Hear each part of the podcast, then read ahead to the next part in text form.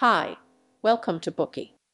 Today, we will unlock the book you can heal your life. If you were stabbed by a needle, should you bear the pain and carry on forward, or should you pull the needle out and get back to your life tasks only after you it has been treated? It is generally believed that any average person would choose the second option. Indeed, for tangible physical injuries, we often are quick to treat them on time. However, for intangible psychological injuries, we often ignore them, let them become inflamed with pus, until they seriously affect both our health and lives. We all know about Van Gogh. He was a man who led a miserable life, suffered emotional setbacks, and always felt depressed by the injustice of his fate. He would often hurt himself as a form of self-inflicted torture, even once cutting off his own ear. Van Gogh's mental illness was so severe that on July 27, 1980, he was no longer able to bear the psychological burden and shot himself. In the Mad Men broadcast, Prince Harry of the United Kingdom talked about that the loss of his mother left him greatly traumatized. It was not until 20 years after the event that he was able to finally recover from it. During that period, he became increasingly aggressive and developed a social phobia of the public. As such he began to practice boxing and underwent psychological counseling as a way to embark on a healing journey. More and more studies have proven that a psychological imbalance is worse than physical injury. For physical illnesses, we can simply go to the hospital, however, for mental illnesses, we need to rebuild our lives. How can we make a clean break from the negative thoughts from the past that haunt us today?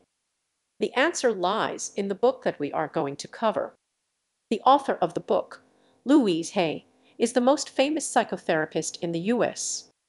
She is also someone who experienced many unfortunate events in her life. At one year old her parents got divorced.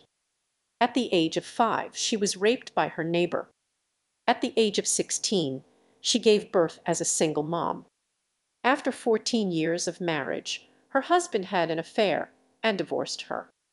Following this, she was diagnosed with cancer. When we look on it from the outside, such a life appears to be tragic, unsuccessful, and hopeless.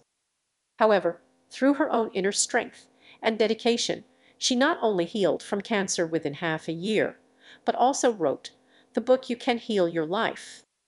In this book she summarized the techniques she used to heal her body and reverse her life. This book was an instant hit following its publication. It became the top one book on the New York Times bestseller list for 50 weeks, with more than 20 million copies sold worldwide. It is praised as the gospel of physical and mental health, while it has also helped countless people step out of life's hardships. It can be said that Louise Hay's story is a classic example of harnessing the power of mind over matter. She combined her vision with her experiences and to help thousands of people to rebuild their lives.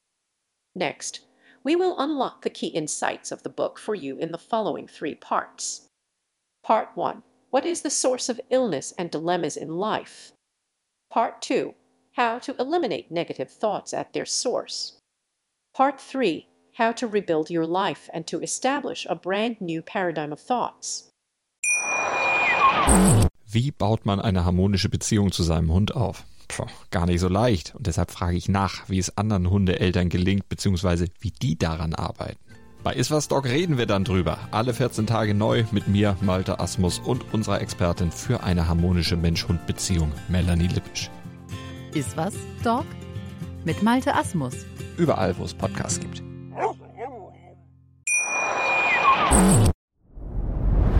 Dir hat dieser Podcast gefallen? Dann klicke jetzt auf Abonnieren und empfehle ihn weiter. Bleib immer auf dem Laufenden und folge uns bei Twitter, Instagram und Facebook. Mehr Podcasts findest du auf meinpodcast.de.